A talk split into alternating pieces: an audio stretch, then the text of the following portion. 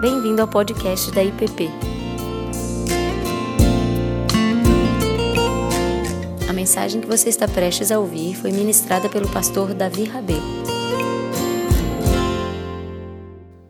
Estamos nesse momento do nosso curso falando sobre os cinco solas. E eu comentei alguns domingos atrás que aqueles que esperavam ouvir mais, o pastor Ricardo agora tem um sexto sola, que é o solamento. Mas brincadeira. Nós temos caminhado aqui e visto já algumas dessas bases estabelecidas a partir da reforma protestante e a contribuição disso para a nossa espiritualidade, para a nossa fé. Vimos já só a, graça, como só a fé, somente em Cristo em que nós encontramos a salvação. Nós não estamos aqui simplesmente procurando doutrina, ou exaltar homens, ou viver é, numa exaltação também do passado. Mas, acima de tudo, reconhecer aquilo que Deus fez ao longo da história da sua igreja, com erros e acertos, né? e nós ainda lutamos em permanecer no caminho. O que os reformadores fizeram foi, nós acreditamos, como veremos hoje, um retorno, uma atenção maior para aquilo que as Escrituras revelam, mas isso nem sempre foi de maneira acertada. E nós também estamos aqui é, pedindo a graça de Deus e com humildade, tentando através do Espírito Santo, compreender o que, que de fato a palavra de Deus tem a nos dizer sobre essas questões fundamentais da nossa fé, da salvação, da vida em Cristo, na vida em comunidade, da nossa devoção pessoal. Nós vamos orar mais uma vez. Pai amado, nós pedimos pela tua graça, a tua misericórdia, pela ação do Teu Espírito, Deus. Que o Senhor fale conosco, Deus, nessa manhã, nos instrua, nos anime, nos corrija, Deus. Que o Senhor fale através da Tua palavra e ao Teu Espírito a cada um de nós. Que oramos a Ti no nome de Jesus. Amém.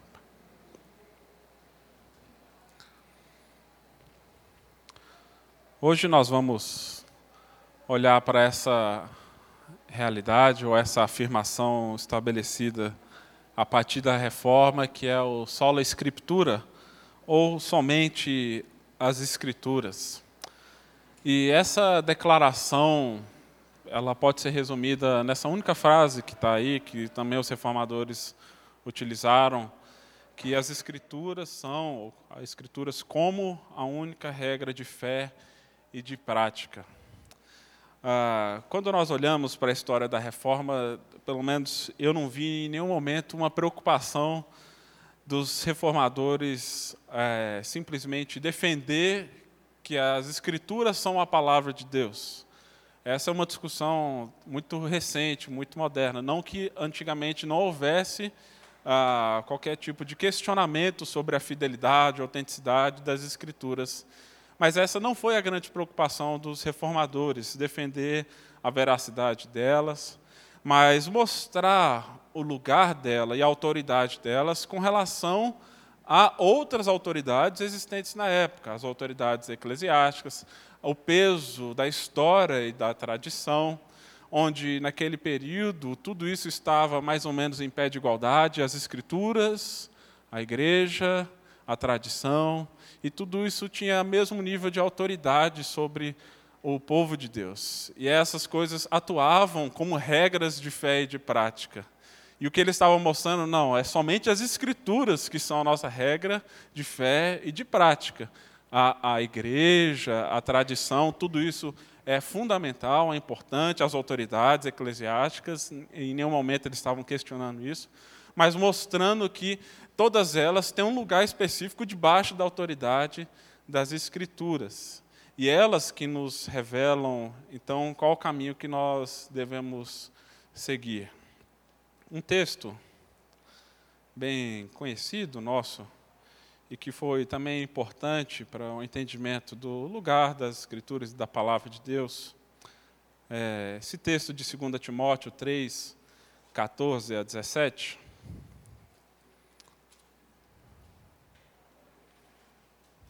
Essa exortação de Paulo ao seu discípulo Timóteo, Timóteo que um jovem pastor, provavelmente na cidade de Éfeso, tendo de lutar também contra inúmeros ensinamentos divergentes daquilo que a palavra de Deus revelava. E Paulo então instrui a Timóteo dizendo: Tu, porém, permanece naquilo que aprendeste e de que foste inteirado, sabendo de quem o aprendeste e de que desde a infância sabes as sagradas letras, que podem tornar-te sábio para a salvação pela fé em Cristo Jesus. Toda a Escritura é inspirada por Deus e útil para o ensino, para a repreensão, para a correção, para a educação na justiça, a fim de que um homem de Deus seja perfeito e perfeitamente habilitado para toda a boa obra. Nós vemos nesse texto que Paulo não reconhece a importância da história. Ele não, ele não diminui o valor da história, perdão. Onde ele fala para Timóteo lembrar quem que o ensinou as escrituras.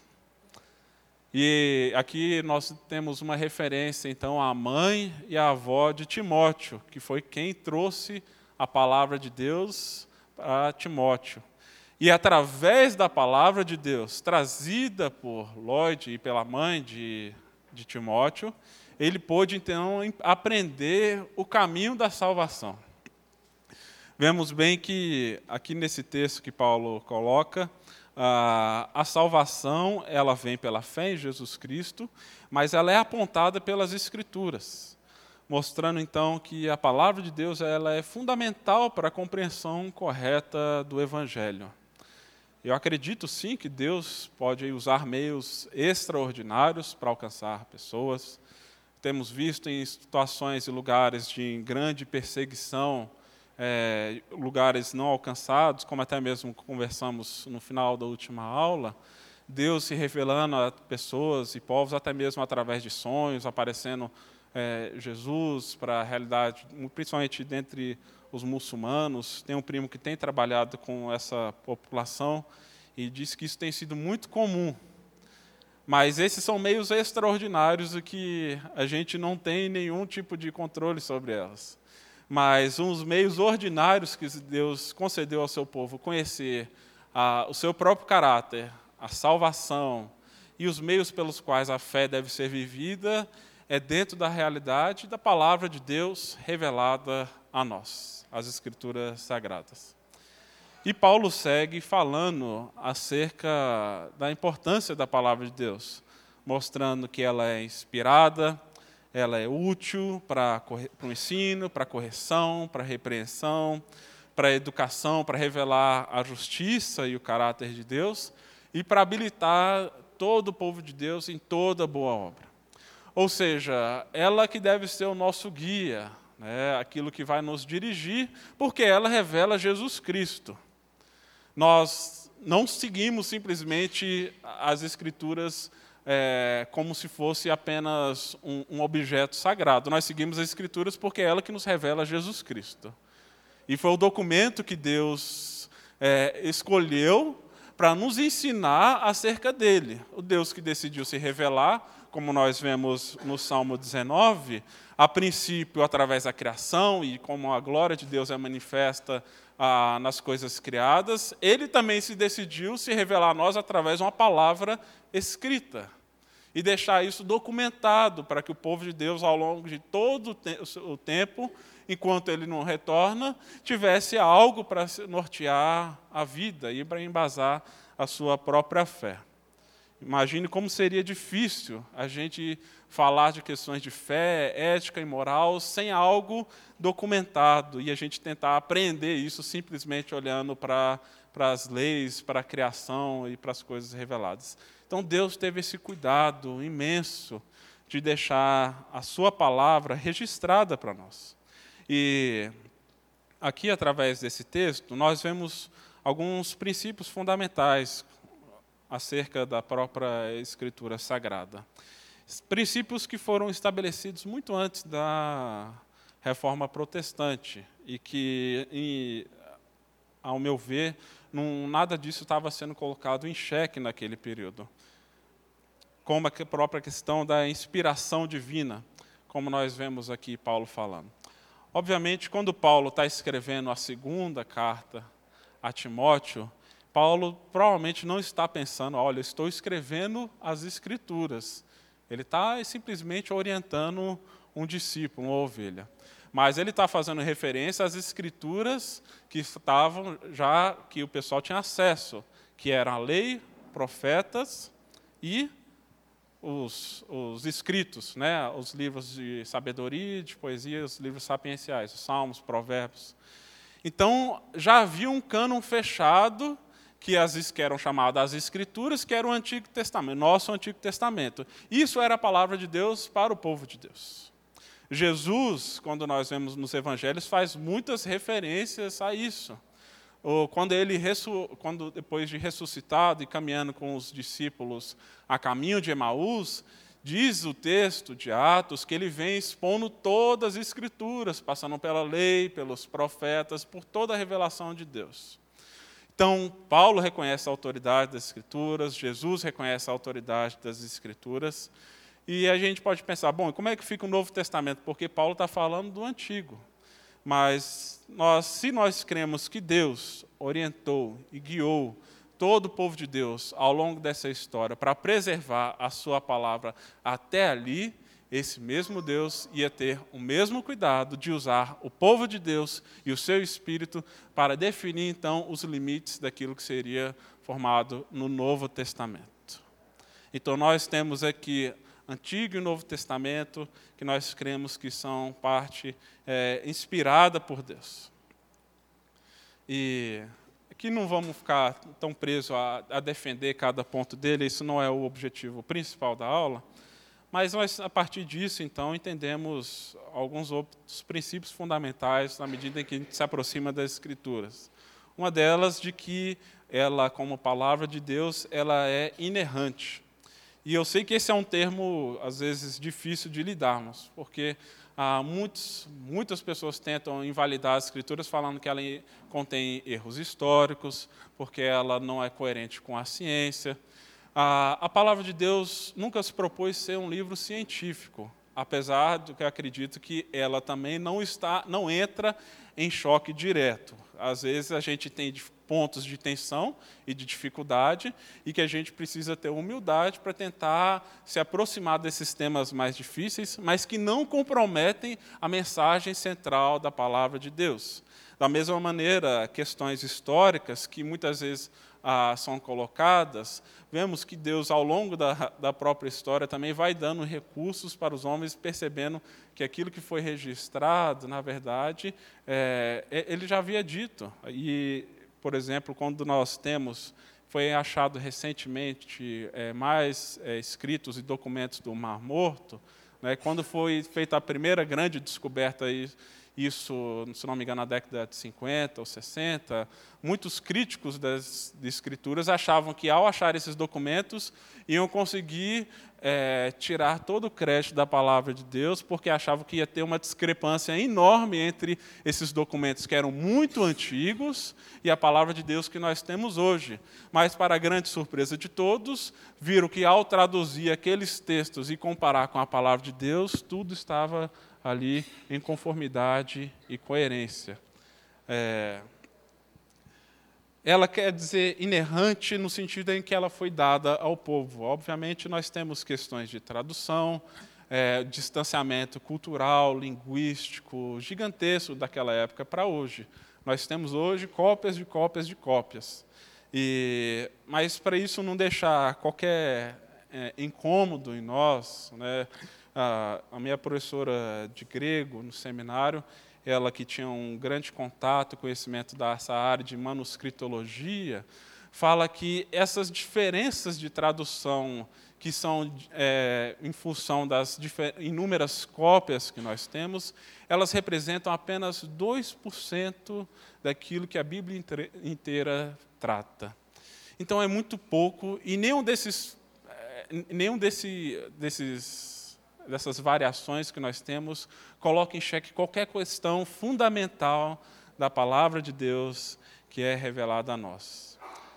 É, ela é, portanto, também infalível, no sentido de tudo aquilo que Deus disse que haveria de acontecer, ou já se cumpriu, ou vai se cumprir. E nós cremos nisso também por uma questão de fé, por esse Deus que tem agido ao longo da história e que nós cremos continua atuando. Ela, apesar de termos aqui 66 livros escritos ao longo de mais de 3 mil anos e inúmeros autores, nós vemos aqui uma harmonia e uma humanidade impressionante do Gênesis ao Apocalipse, pessoas em culturas muito distintas, realidades muito distintas, vivendo situações muito diferentes e muitas vezes complicadas, mas todas elas apontando para um mesmo caminho. E, além disso, nós vemos e cremos que, apesar de ser um livro 100% divino, inspirado, ou seja, Deus deu essa palavra ao homem, ela também respeita ao caráter humano e a personalidade daqueles que escreveram, sendo assim também um livro 100% humano, não apenas 100% divino. Então, nós temos sim essas porções onde nós temos as limitações do homem e da pessoa que estava escrevendo, que por falta de conhecimento de outras questões, às vezes as pessoas colocam como se fosse um erro da Bíblia, quando Josué fala então que o sol parou sabemos que o Sol não para, a Terra para, pode ter parado ou ter acontecido algum outro fenômeno, mas na sua mente, o que ele conseguiu compreender acerca daquele fenômeno é aquilo. E isso não significa, então, que simplesmente vamos descartar ah, as Escrituras por esses outros motivos. Alguns dados interessantes acerca da autenticidade, e eu até trouxe isso numa outra aula que nós tivemos alguns anos atrás, quando nós estamos falando sobre algumas bases da nossa fé, ah, mas a título de curiosidade, porque eu sei que é, vira e mexe somos confrontados ou questionados, você já no seu ambiente de trabalho familiar já deve ter sido é, questionado com relação a isso. Ah, a Bíblia é um livro inventado, você tem muitos erros, tem muitas questões complicadas. Mas vejam só, a Bíblia, comparada com alguns outros documentos importantes ao longo da história, livros e obras, nós temos que César, é, um dos grandes imperadores de Roma, escreveu entre 100 e 400 anos antes de Cristo. Só que o documento, o fragmento mais antigo que se tem de um desses textos, é de 900 anos depois de Cristo, ou seja, mil anos de diferença.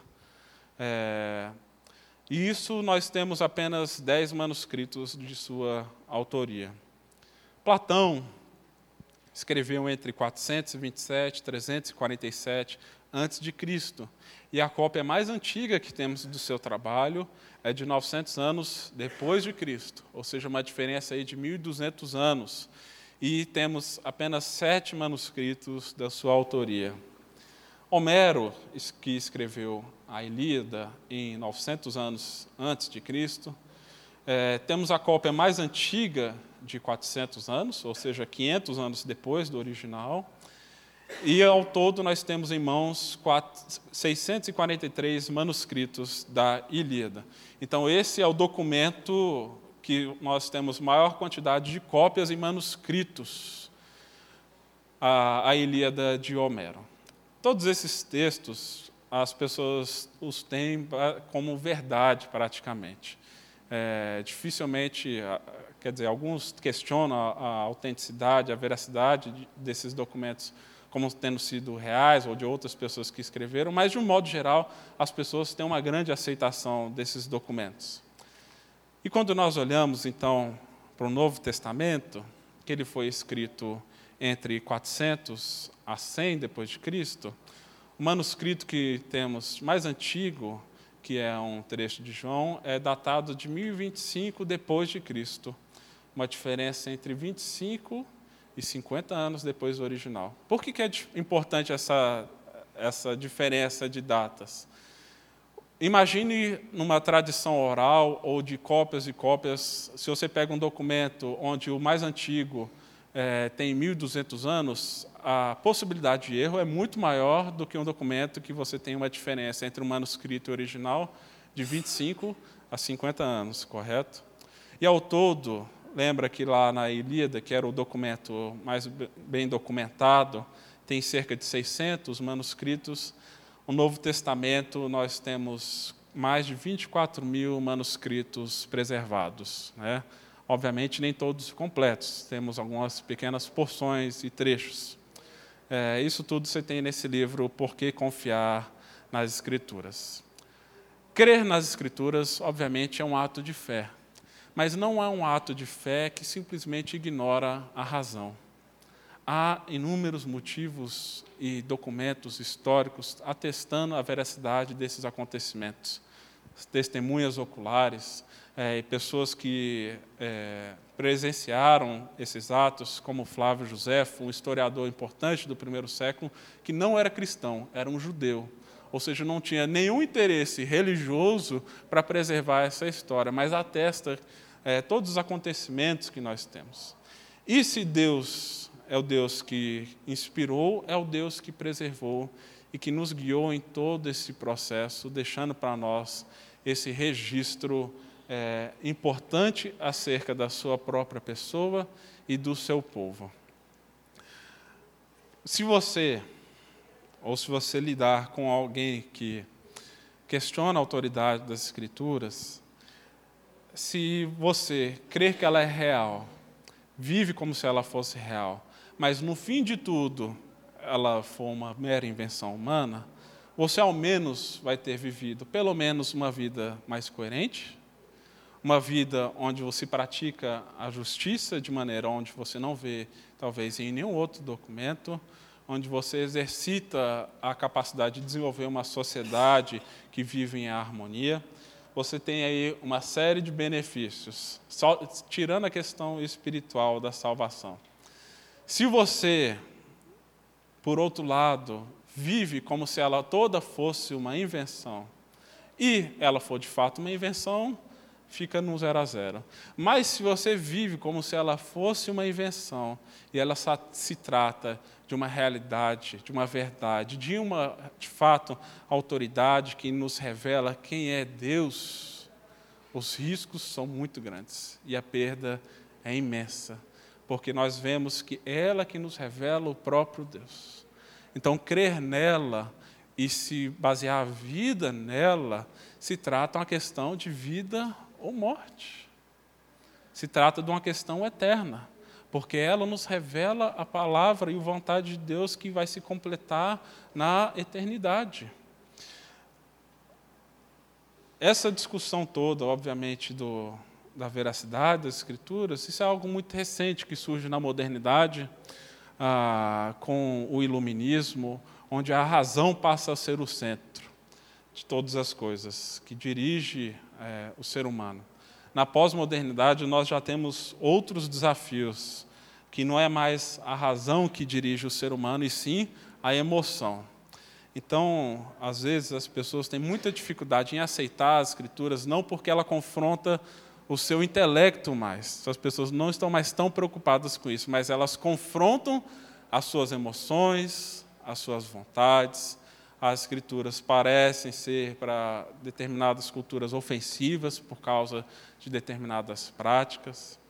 E nós temos, sim, esse desafio de, de reafirmar a autoridade das escrituras a despeito das dificuldades que cada cultura e cada tempo vai levantando sobre elas.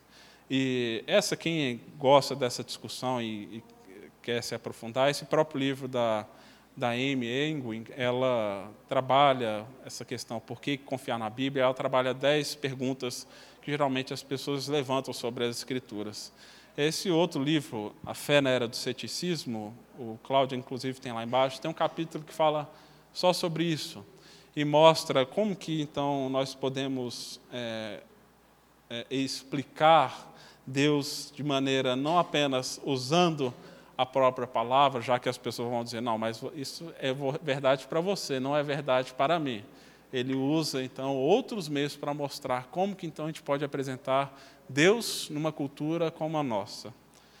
E tem uma afirmação dele que eu achei muito interessante, que fala o seguinte, que confronta a nossa cultura pós-moderna, porque ele diz: se somente o seu Deus puder dizer coisas que façam sentir, se sentir ultrajado e obrigado a lutar, como em um casamento ou uma amizade de verdade, você saberá que tem um Deus real e não algo que a sua imaginação criou. Por isso, uma Bíblia inquestionável não é inimiga de um relacionamento pessoal com Deus, mas um pré-requisito para ele. O único jeito de você saber que você não tem um Deus que é fruto da sua imaginação é se tem algo nesse Deus e em algo que ele revelou que te confronta e até mesmo te ofende, é o que Tim Keller está dizendo. Porque se você é, crê somente naquilo que te faça sentir bem, você está crendo simplesmente em você mesmo e não num Deus supremo, criador de todas as coisas.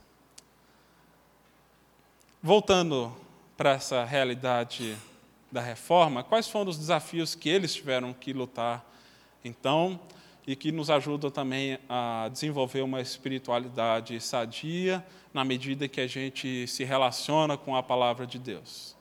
Nós já falamos aqui um pouco sobre essas realidades nas primeiras aulas, do difícil acesso que as pessoas tinham à, literatura de um modo geral, e não apenas as escrituras.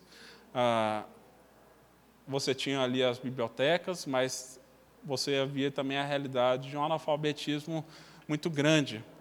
A própria escola dominical surge alguns séculos depois, no intuito de alfabetizar crianças para que elas pudessem ler a palavra de Deus. Então, imagine se Deus revelou a sua palavra e você tem uma população onde a maior parte não sabe ler ou escrever, né, os danos disso. É, como disse, também a tradição tinha peso semelhante ou até mesmo maior do que as próprias escrituras no que se referia à autoridade sobre o povo de Deus. E havia, de um modo geral, uma predominância do método alegórico de interpretação das Escrituras. Ao longo de toda a história, ali, desde os pais latinos, os primeiros pais da igreja, houve sempre duas escolas de interpretação que ficavam. É, uma estava mais em voga, de repente a outra se levantava, e a gente viveu nesse balanço, e até vive hoje uma que é dessa escola de Alexandria, que adotava um método alegórico de interpretar a Bíblia. E o que, que isso significa? Que você olha para a Bíblia e você não olha simplesmente pensando na intenção do autor e naquilo que está escrito de fato, mas fica caçando realidades espirituais e ocultas que estão por trás do texto. Isso, obviamente, você pode usar para legitimar qualquer tipo de prática. Porque você olha e diz, não, o texto está falando isso, mas o autor, na verdade, é, Deus está querendo dizer é outra coisa, bem diferente. É, a escola de Alexandria é, foi construída em cima desses conceitos. Depois surgiu a história de Antioquia, que buscava a leitura mais simples, literal e natural do texto bíblico. Ah, quando nós temos aí na Idade Média uma predominância desse método alegórico de ler e interpretar as Escrituras. Isso era utilizado para defender e justificar inúmeras práticas. Os reformadores, por outro lado, foram então em busca desse sentido mais natural, literal e até mesmo óbvio de você ler as Escrituras, procurando o sentido mais simples dele. É, veremos como é que isso se dá na prática.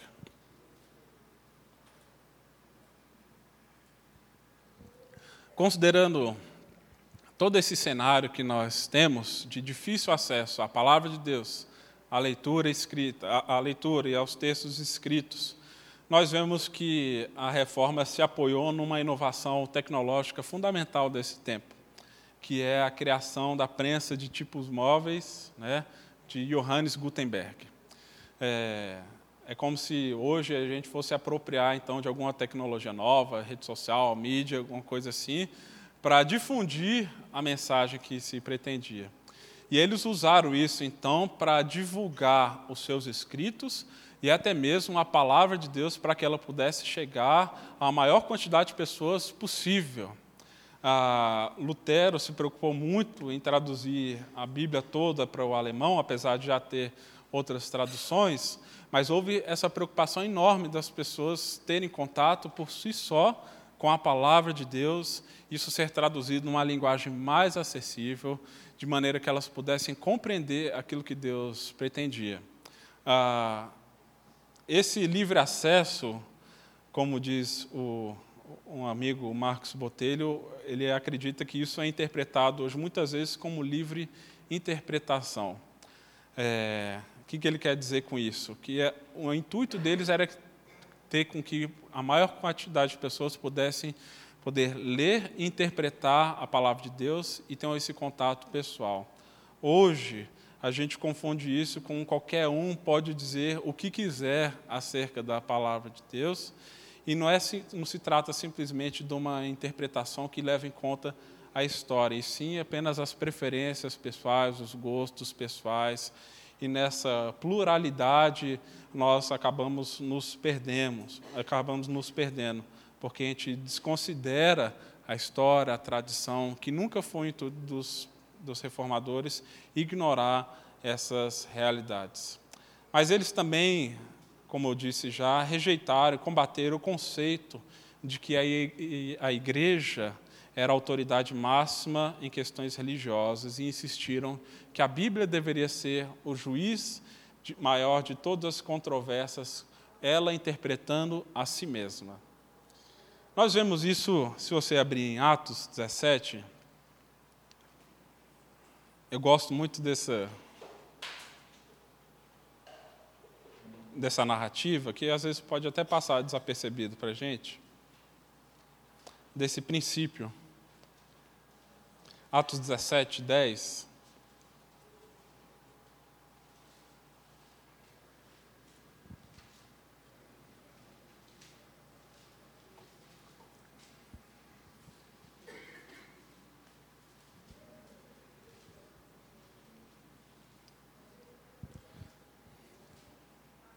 Que, que a palavra diz? E logo durante a noite, os irmãos enviaram Paulo e Silas para Bereia Ali chegados, dirigiram-se à sinagoga dos judeus. Ora, estes de Bereia eram mais nobres que os de Tessalônica, pois receberam a palavra com toda avidez, examinando as Escrituras todos os dias, para ver se as coisas eram de fato assim. Nós temos aqui o apóstolo Paulo e Silas, esse também missionário de Deus, que são enviados para essa região da Bereia.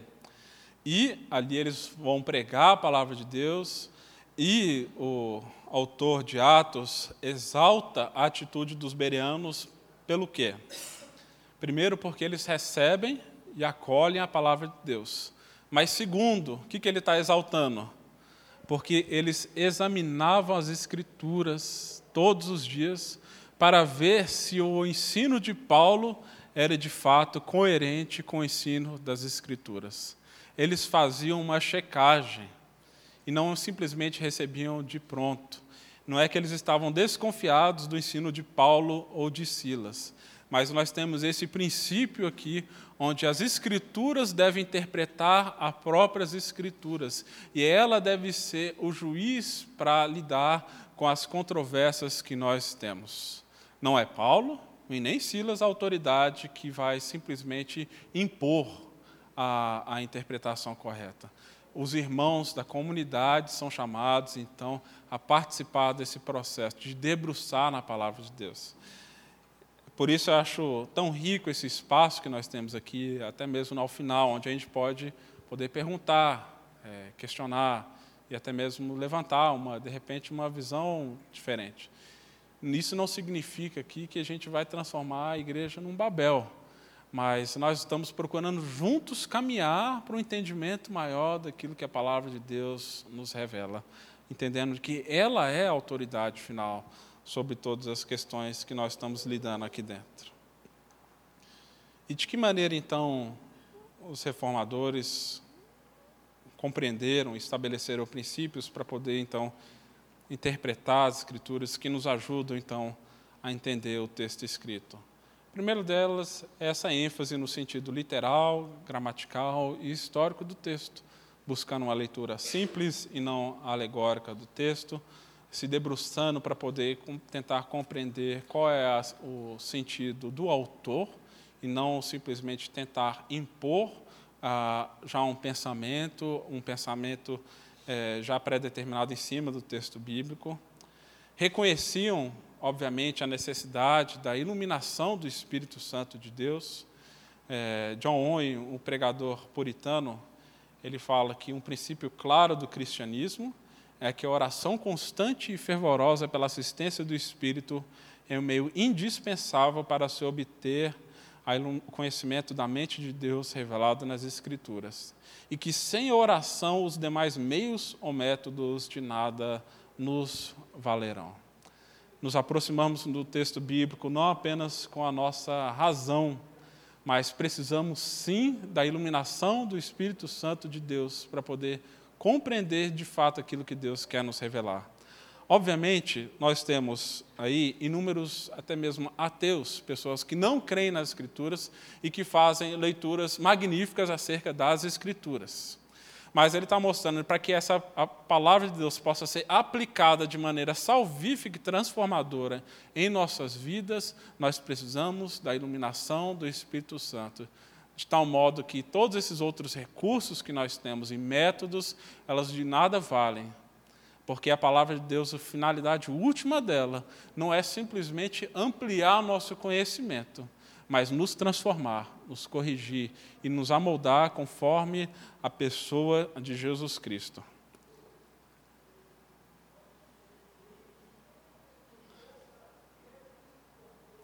Eles, obviamente, defenderam o uso, o, o estudo das Escrituras, até mesmo nas suas línguas originais.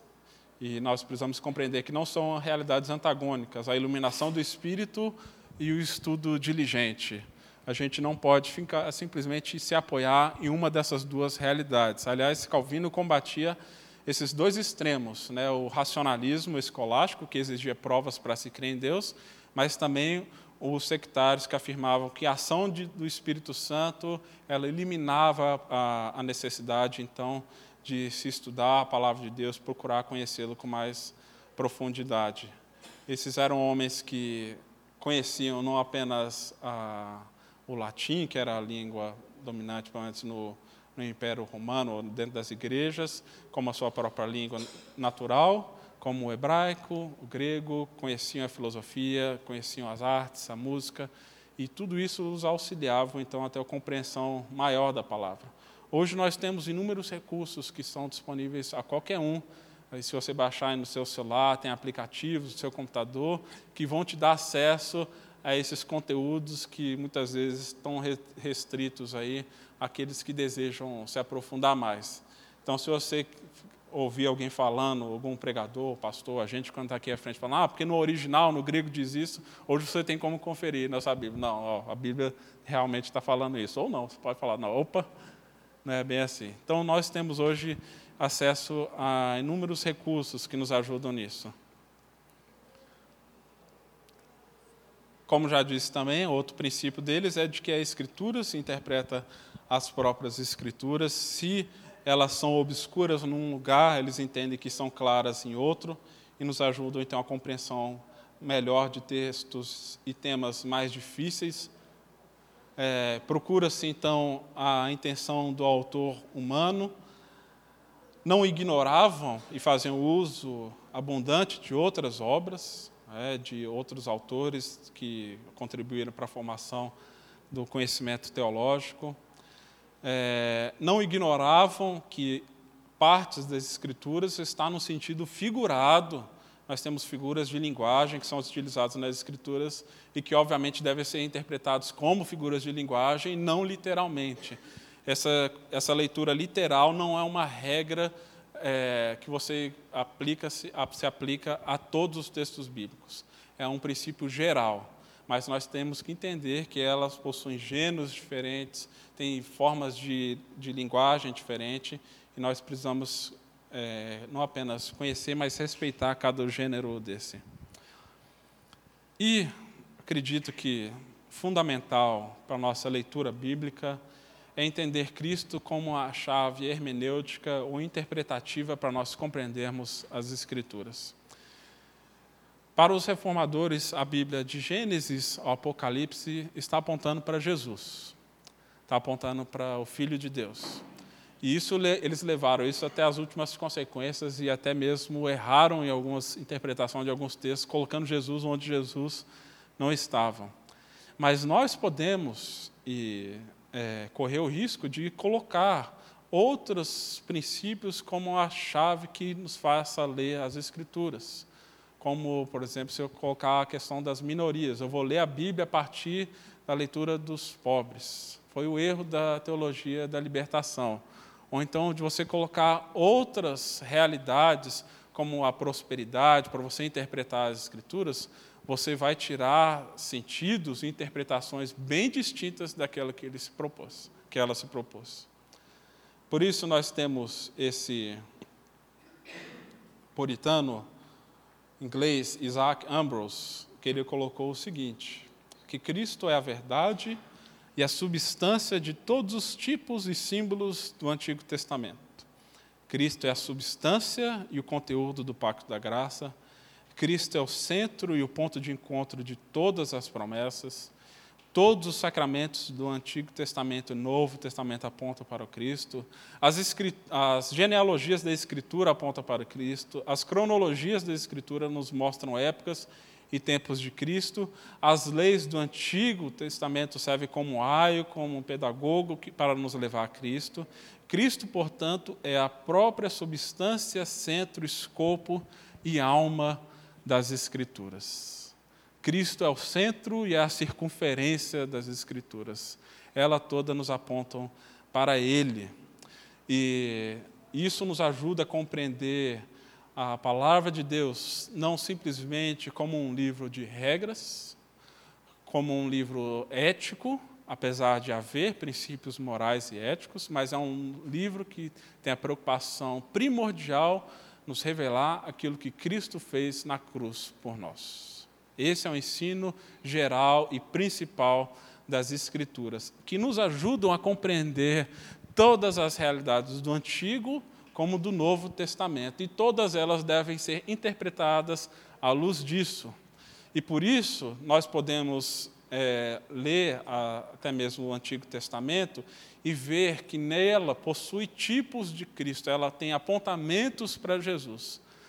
É, de tal maneira que a gente consegue vê-lo em passagens onde talvez até mesmo os autores não tinham a, a consciência clara que estavam falando acerca do mediador e do salvador, mas que nos ajudam a entender ao seu papel. Exemplo, episódio entre Davi e Golias, que nós contamos tanto para as nossas crianças. Ah, você entender isso à luz de Cristo é muito diferente de você entender isso à luz de uma alegoria, como era o método comum da época. Como que a gente pode interpretar a história de Davi e Golias à luz de uma alegoria, ou de maneira alegórica?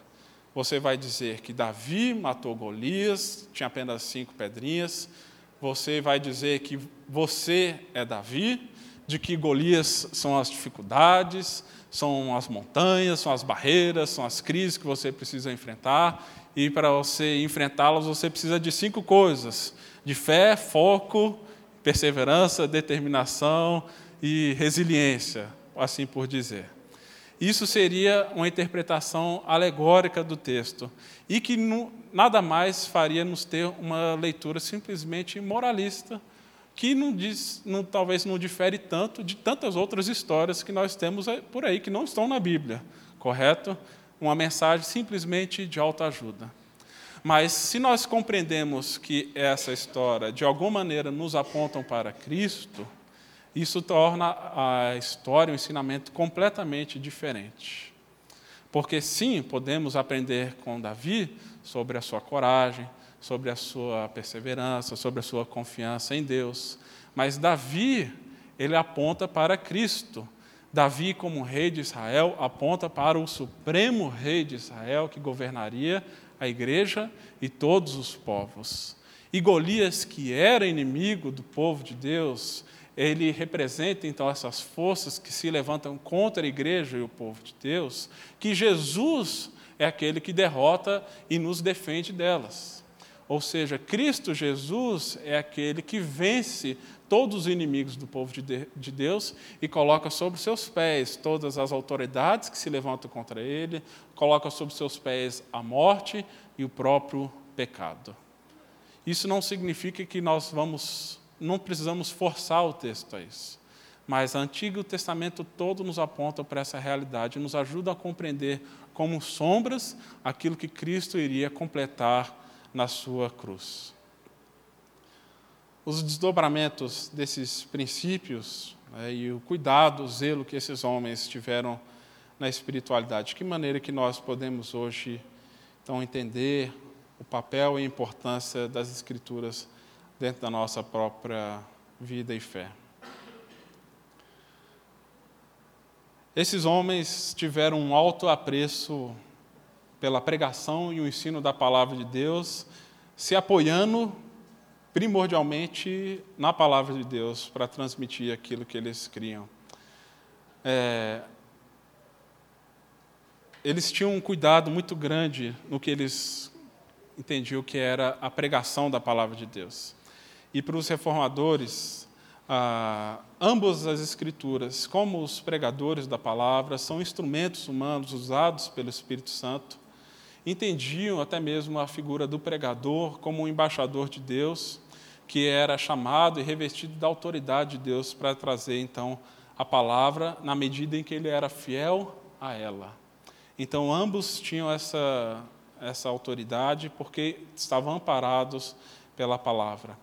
E Calvino, tendo esse entendimento e esse zelo, ele seguia a prática de Agostinho, João Crisóstomo e tantos outros que tinha o hábito de ler e de pregar livros inteiros das Escrituras nas suas comunidades e congregações.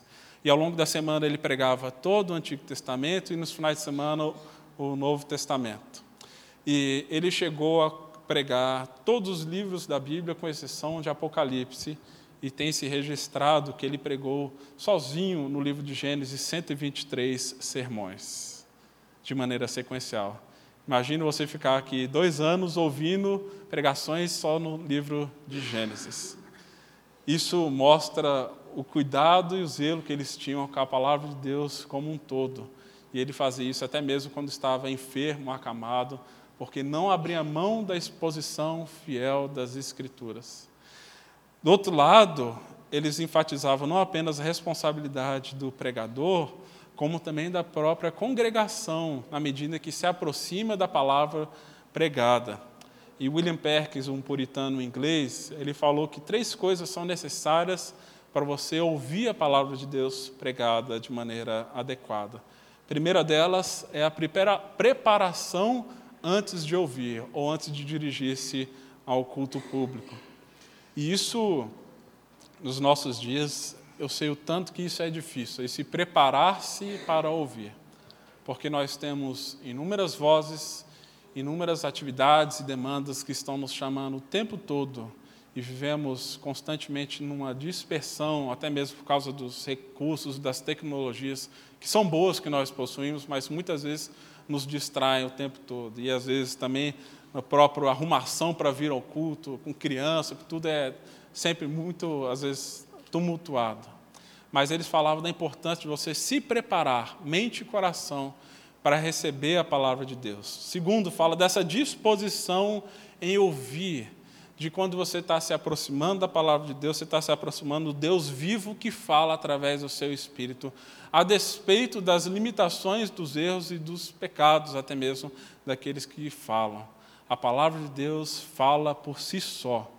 Por isso, a disposição que nós devemos ter para ouvir.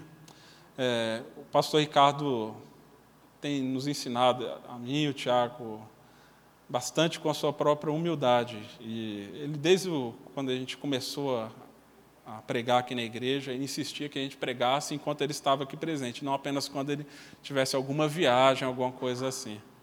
E você pode reparar que toda vez que qualquer pessoa está aqui pregando, o pastor Ricardo ali está tomando notas.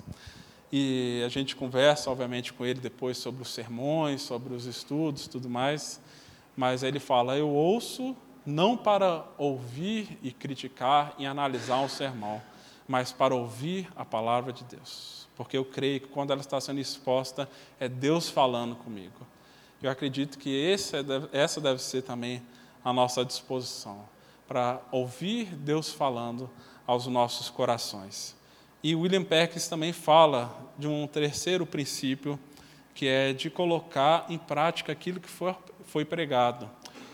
E para os puritanos, eles tinham o hábito de reunir as famílias depois do culto e conversar sobre a mensagem não simplesmente discutir pontos de tensão ou questões mais nebulosas, mas de que maneira aquilo poderia ser aplicado em suas próprias vidas, na sua própria realidade, não apenas se gostou ou não e fazer uma avaliação daquela mensagem, mas trazer isso para dentro de casa, para dentro da realidade, porque entendiam que assim a palavra de Deus poderia cumprir com o seu propósito. Eles também exaltaram e reforçaram o uso das Escrituras também na adoração comunitária. Ou seja, a base das músicas, dos hinos a serem cantados enquanto igreja deve ter como conteúdo é, e fonte fundamental a palavra de Deus. E aí o Calvino, inclusive, reforçava que os salmos já são um livro que Deus escolheu para que a gente pudesse orar e cantar. Alguns vão para alguns extremos, dizendo que nós só podemos cantar os salmos nas igrejas. Eu não tenho esse entendimento. Mas acredito que, como eles, que as músicas cantadas devem, acima de tudo, falar da palavra de Deus revelada. Porque para eles nada mais simples e fácil para internalizar e memorizar as escrituras do que você cantá-la. Aquilo que você canta é, se torna muito mais fácil de ser lembrado quando vem nos momentos de crise, de dificuldade, do que algo, algo simplesmente decorado. Por isso nós cantamos as Escrituras. E outros, como Jonathan Edwards, é, que viveu durante o grande avivamento, um grande pregador, ele fala que as canções também nos ajudam a conectar a nossa mente com o nosso coração. Tira a, a, a, leitura das Escrituras simplesmente do campo racional e nos envolve com os afetos, com a emoção, com o sentimento, é, de maneira coerente, de maneira integrada. E, por fim, obviamente, incentivaram, estimularam o uso das Escrituras na devoção pessoal. E eles falavam muito acerca da prática da meditação, da consideração, e até mesmo da pregação para si. O Richard Baxter usa essa expressão para falar de como que a gente deve encarar as escrituras. Você deve pregar para si mesmo, não ler pensando no outro, mas pensando em si mesmo, procurando de maneira ah, humilde, meditar nelas, tentar entender o que Deus está falando pessoalmente, de maneira simples, de maneira clara, naquele momento. E o Howard Rice, que escreveu acerca da espiritualidade reformada, ele fala uma coisa interessante. Ele disse que os melhores acadêmicos muitas vezes são tidos como aqueles que têm uma apreensão rápida, clara e sagaz de um conteúdo. Mas ele fala que o melhor cristão é aquele cuja apreensão é profunda, afetuosa e cujo entendimento vai não apenas para a mente, como também para o seu coração. Muitas vezes nós podemos ter é, hábitos de leitura, até mesmo métodos, programas para ler a Bíblia em sei lá quanto tempo. Eu acredito que essas coisas são boas, mas não podemos perder de vista a necessidade de digerir aquilo que está sendo falado, a pensar naquilo que Deus está tentando demonstrar a nós. Os reformadores eram contra os extremos do racionalismo intelectual e frio como também um misticismo que parte para uma relação com Deus onde ignora a palavra de Deus. Para eles, essas duas realidades caminham de maneira conjunta: a devoção, a confiança no Espírito, a razão, tudo isso deve ser integrado para que, para que nós podemos ter um entendimento correto das Escrituras, entendendo que ela é a palavra de Deus a nós.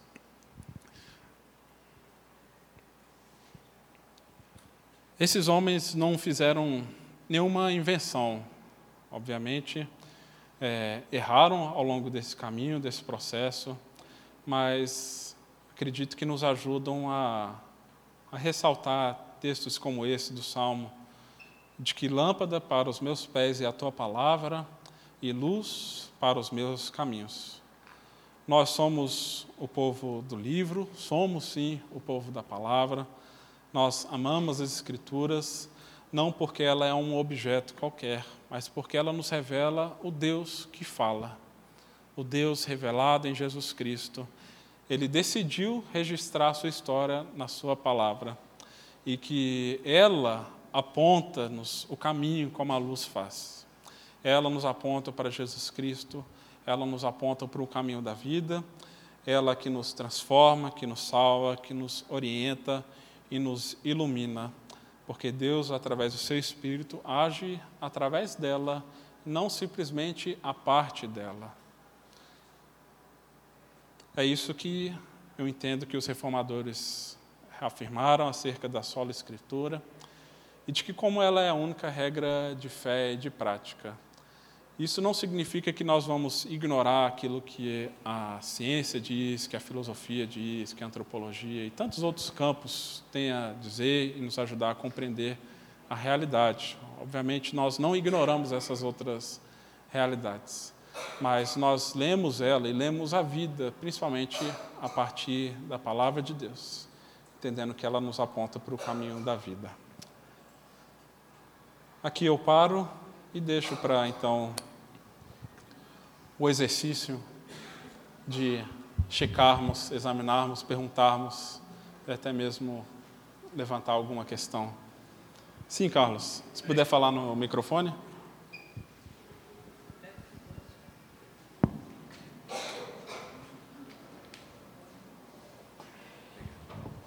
Pastor Davi, é, eu creio na palavra, né, e como cristãos imersos nesse mundo racional, né, hoje em dia a gente se depara com muita gente que te cobra a racionalidade das coisas. A minha dúvida é com relação à, à compilação da Bíblia, aos livros apócrifos, a a gente, a gente passou na história por um momento onde a igreja era autoridade e ela fazia atrocidades em nome da palavra, em nome de, de um céu, vendia indulgências. E hoje, quando a gente vai conversar com alguém a respeito da Bíblia, é, a Bíblia é muito colocada à prova. Né? Eu creio na soberania de Deus de ter mantido ela íntegra, e eu creio muito nisso, mas existe alguma maneira de é, racionalmente, algo factível que a gente possa tentar explicar, olha, além de falar, Deus é soberano e Ele cuidou para que a palavra viesse até hoje íntegra. Existe algo que possa nos ajudar nessa questão de conversar com, com a pessoa incrédula é, a respeito disso?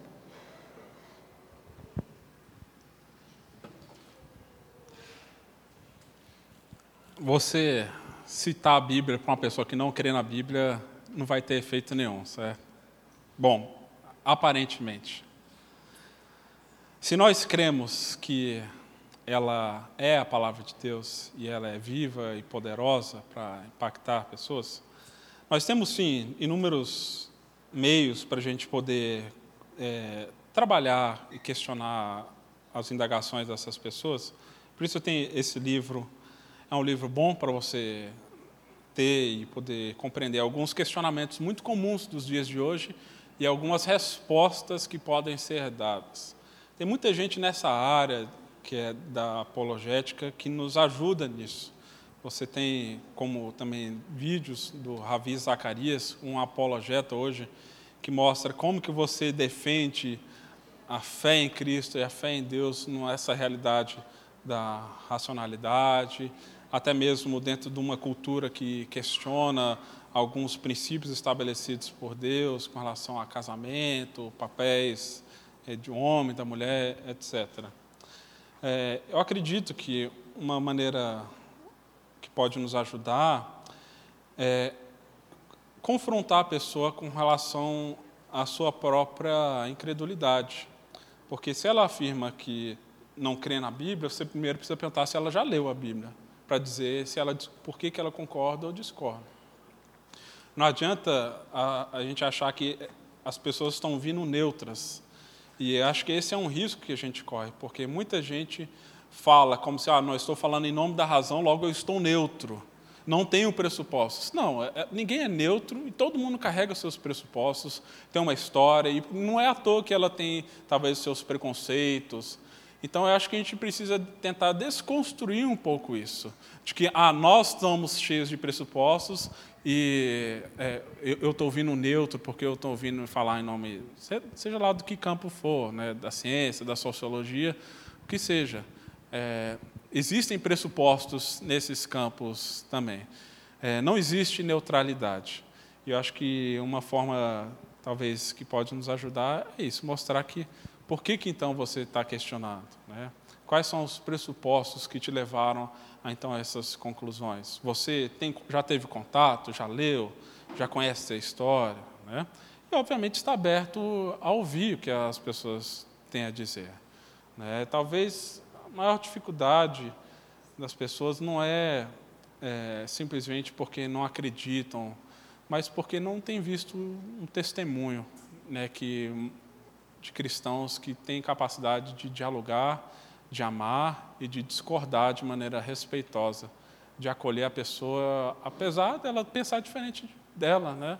E que não adianta a gente querer simplesmente empurrar goela abaixo isso daqui. Nós temos que crer na ação do Espírito. Tem muitas maneiras da gente poder trabalhar, apresentar o Evangelho, a palavra de Deus.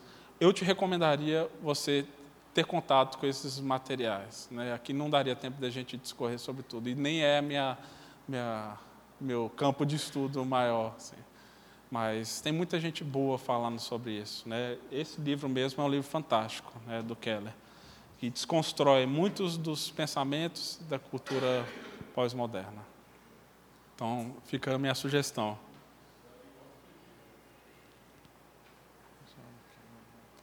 A fé na era do ceticismo, como a razão explica Deus. Davi. Esse, só um instantinho. Aquele outro livro que foi citado aqui, Por que Confiar na Bíblia, ele também trabalha a questão da formação do cânon. E você tem vários livros que falam sobre isso.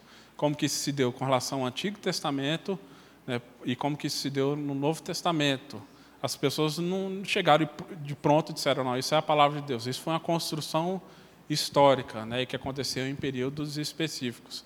É, aquele outro livro também vai trabalhar sobre. Davi, antes de.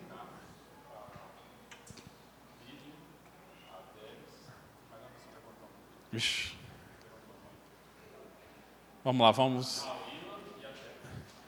Por favor, faça o é... controle aí da... da. Davi, Vamos tentar ser sucintos. Vamos lá.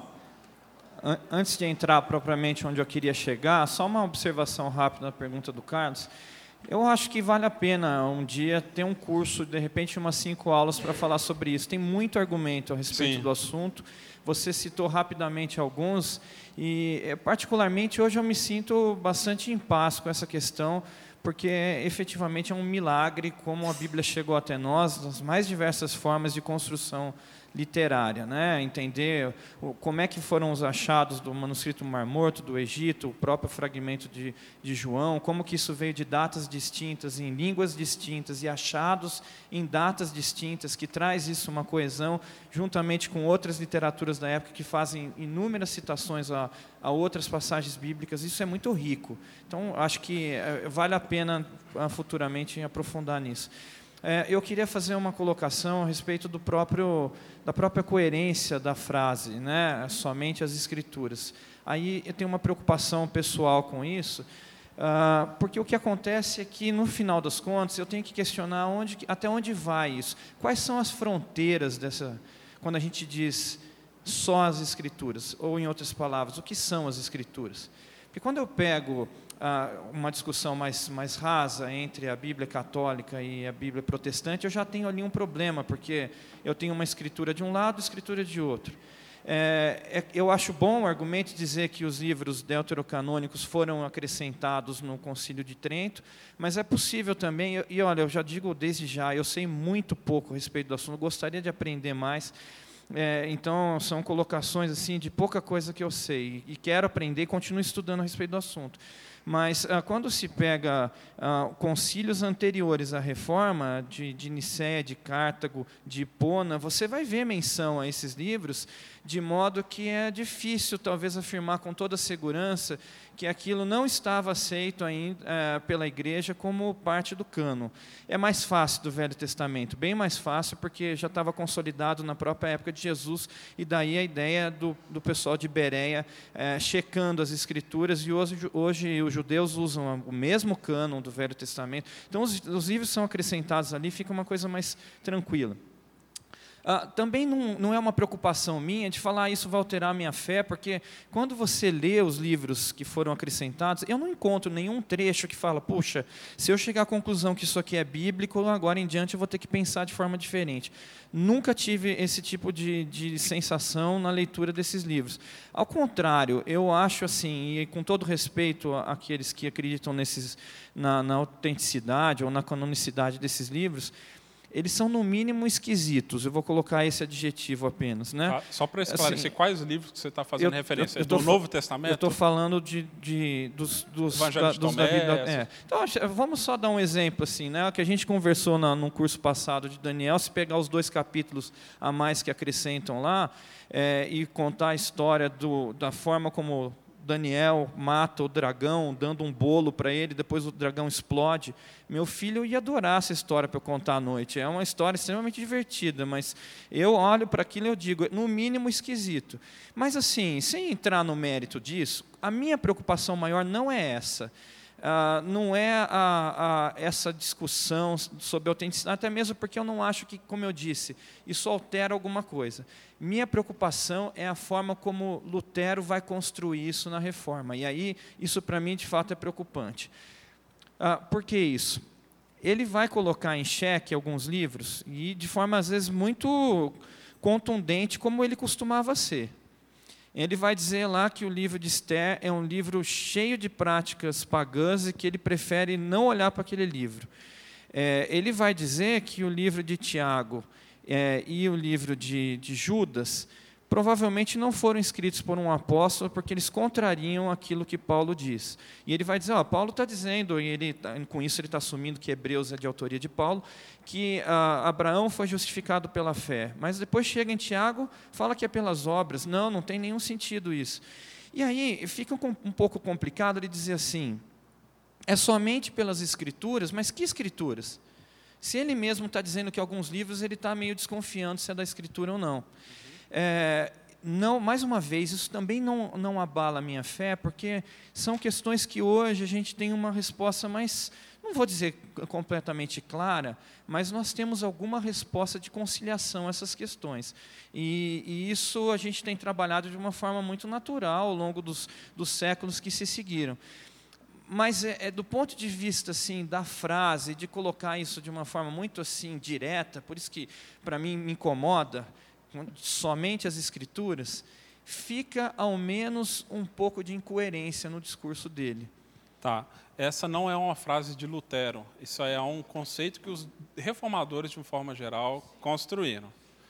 E entendam, eles estavam falando que as escrituras são a única regra de fé e prática.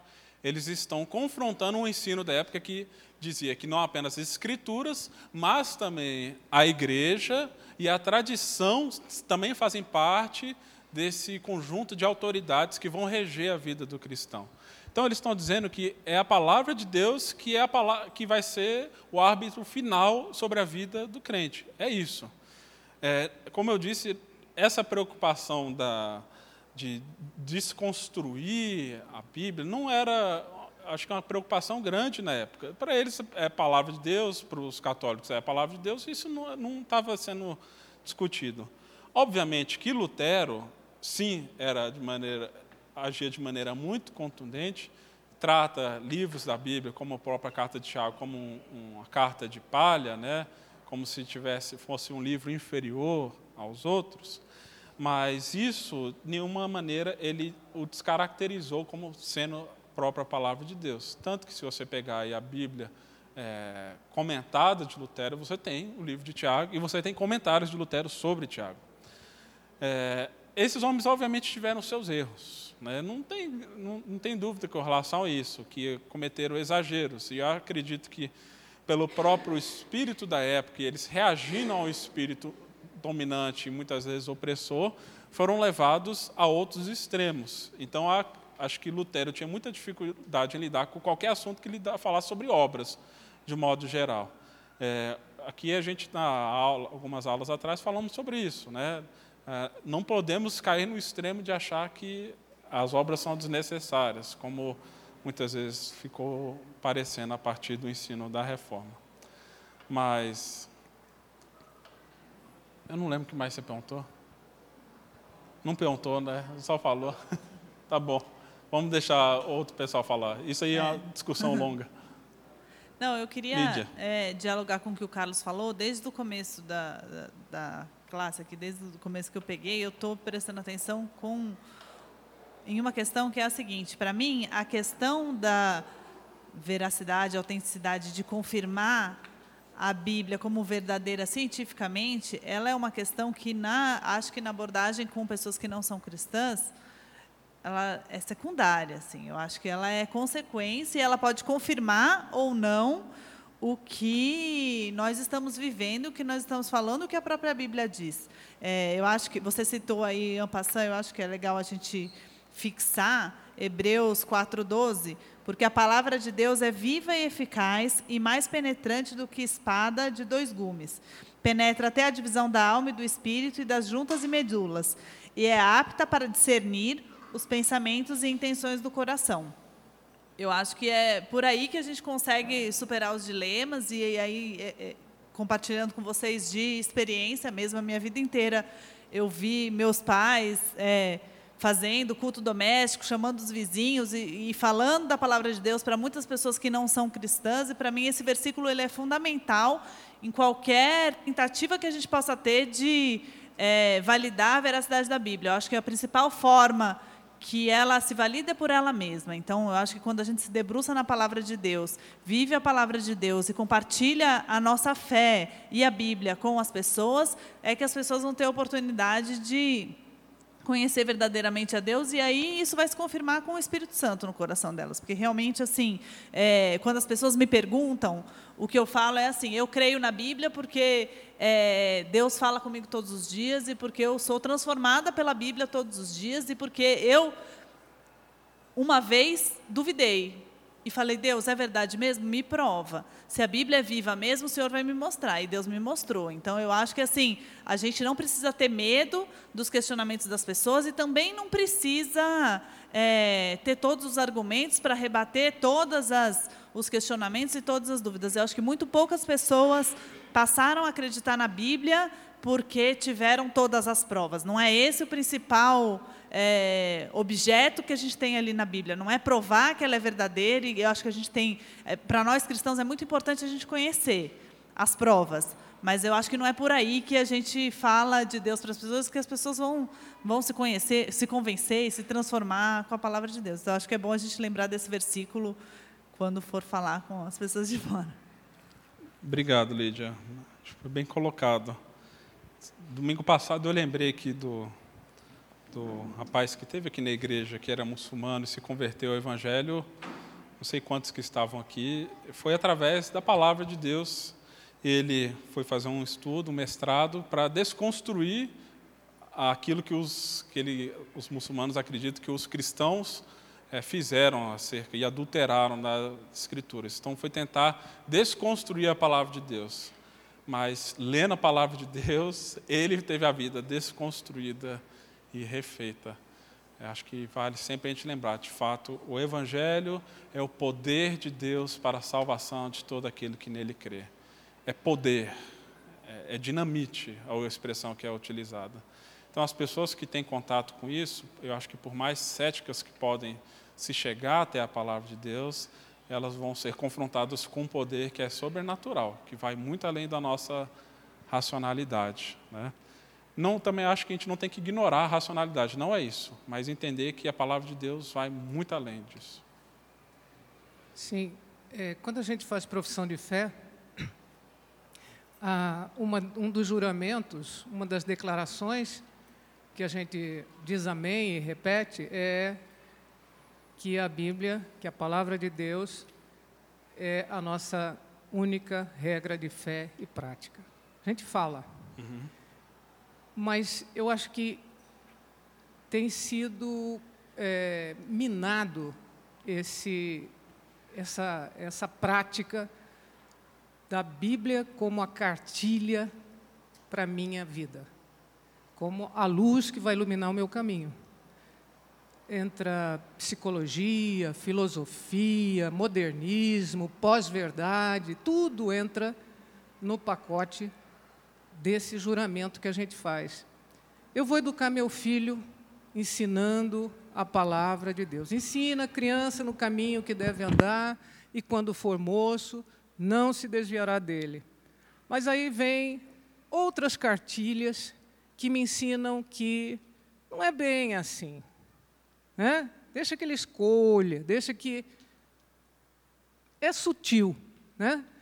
A Bíblia fala que é, o pai que ama o filho não poupa vara ao filho. Vai lá no grego que vara é vara. E vem outras cartilhas que dizem: não, não é assim, deixa a criança fazer, ela vai se ajeitando, é, ela tem que ter autonomia desde cedo. E assim, a Bíblia, como regra de fé e prática, passou a ser uma coisa secundária, terciária ou talvez até anexo da nossa vida.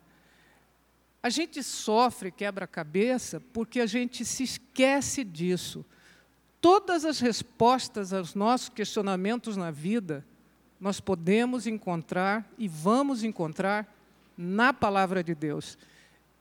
É claro que a genealogia não é minha regra de fé e prática.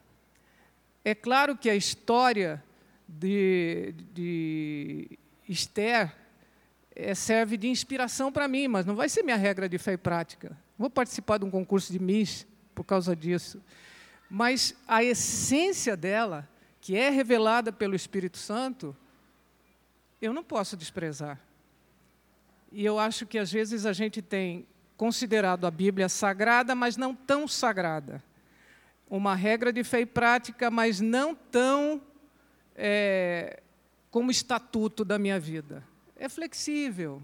A gente vai fazendo emenda a essa, a essa regra de fé e prática eu acho que a gente precisava voltar, aproveitando esse tempo de, de estudo, a, a conscientização do sagrado, do verdadeiro e retocável que é a palavra de Deus.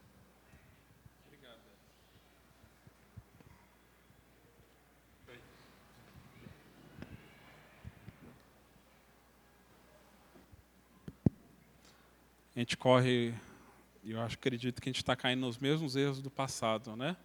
Colocando outras tradições, mesmo nível de autoridade, igualdade com as escrituras, outras vozes, ou até mesmo acima dela.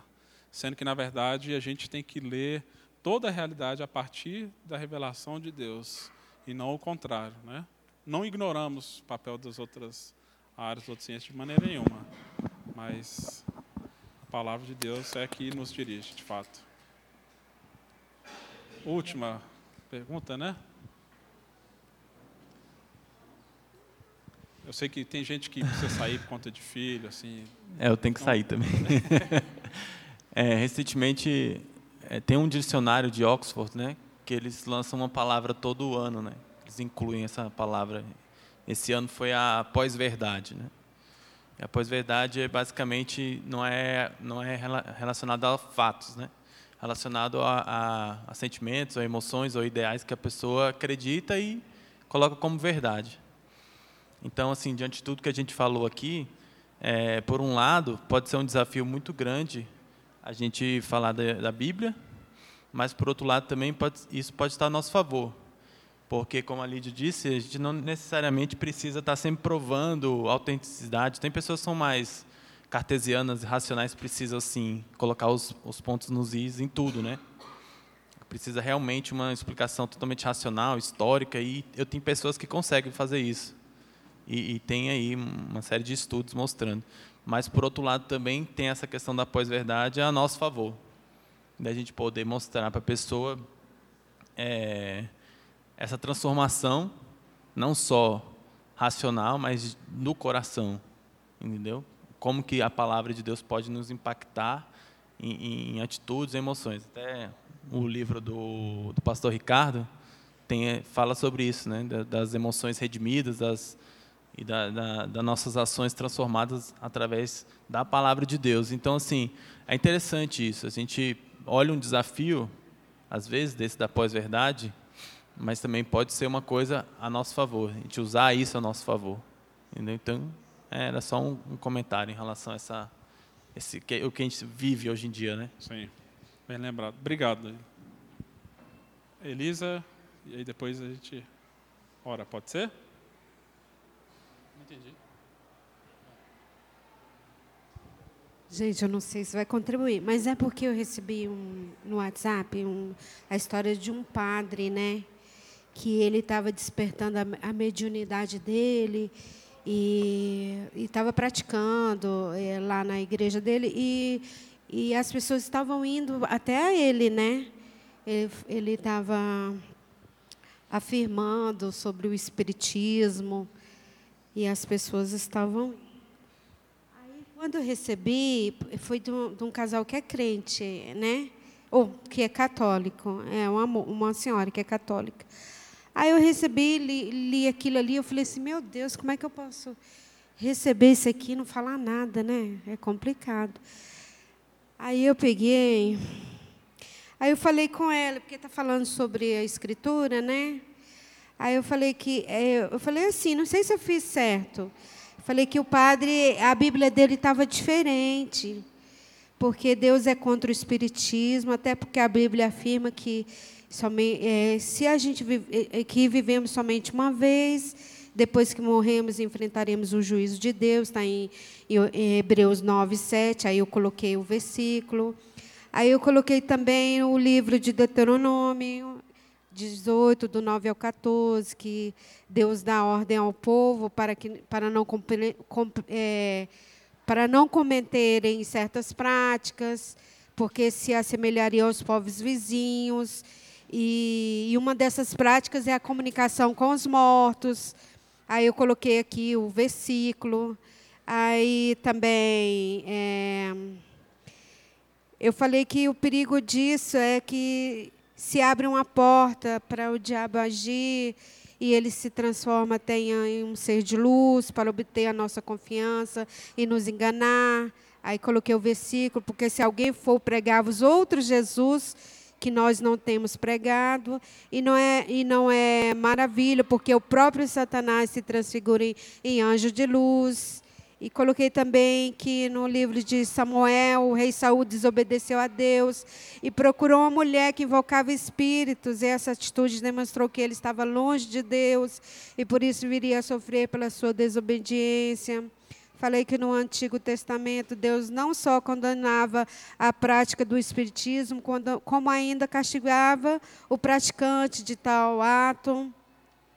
Coloquei o versículo, Levítico 19, 31. Aí eu coloquei que Deus quer que as pessoas o busquem para obterem respostas e não recorram a outras práticas ou entidades, né? O, o espiritismo afirma que quando uma pessoa morre, sua alma e espírito permanecem na Terra, reencarnam várias vezes com formas e gêneros diferentes, etc. e tal. Aí falei sobre o plano de Deus e no final eu coloquei assim que Jesus Cristo é no final eu coloquei assim Peraí. Eu falei um monte de coisa. Se eu falei aqui, vai dar uma tarde. Que possamos ouvir a voz de Deus, seguir a Cristo através das Escrituras, né? o caminho, a verdade e a vida. Aí eu coloquei. Por isso afirmo que, segundo as Escrituras, esse padre está longe da palavra de Deus, seguindo sua própria doutrina, né? segundo o que foi colocado aqui. Sei lá, não sei, não. acho que está certo. Eu acho que a gente precisa, só para a gente terminar esse tempo, a palavra de Deus é a que orienta nossas vidas e nossas práticas. E nós devemos estar abertos a rever as nossas próprias práticas. Elas servem não apenas para corrigir aquilo que o outro faz, mas a gente se confrontar com a nossa própria realidade. Né? É ela que a gente vai pautar a nossa vida, a nossa comunidade, nossos relacionamentos, porque elas nos revelam a vontade de Deus. Vamos orar? Senhor Deus, nós te louvamos pela tua palavra revelada a nós. Não queremos ser adoradores da Bíblia, Deus, mas nós adoramos o Deus que se revelou através dela, Pai. Muito obrigado pelo seu cuidado em preservá-la para que chegasse até nós, a despeito dos erros dos homens do passado, a despeito dos nossos próprios erros e pecados, o Senhor continua falando. Que o Senhor, Deus, nos ajude, Pai, a internalizar a tua vontade revelada, Deus, de maneira que ela transforme nossas vidas e nos torne mais parecidos com Cristo Jesus. Para que quando preguemos a Deus, não falemos simplesmente de palavras estranhas a nós, mas falemos, ó Deus, daquilo que ela fez na nossa própria vida, nos salvando, nos redimindo e nos transformando. Nos ajude, ó Deus, a ler a tua palavra, entendê-la, compreender, meditar, Deus, e de anunciá-la, Deus, para que também as pessoas possam chegar até o Senhor, ó Deus, através das tuas escrituras. Que oramos a Ti e agradecemos no nome de Jesus. Amém, Pai. Obrigado, gente. Deus abençoe. Você acabou de ouvir o podcast da IPP. Para saber mais, acesse nossa página em www.ippdf.com.br.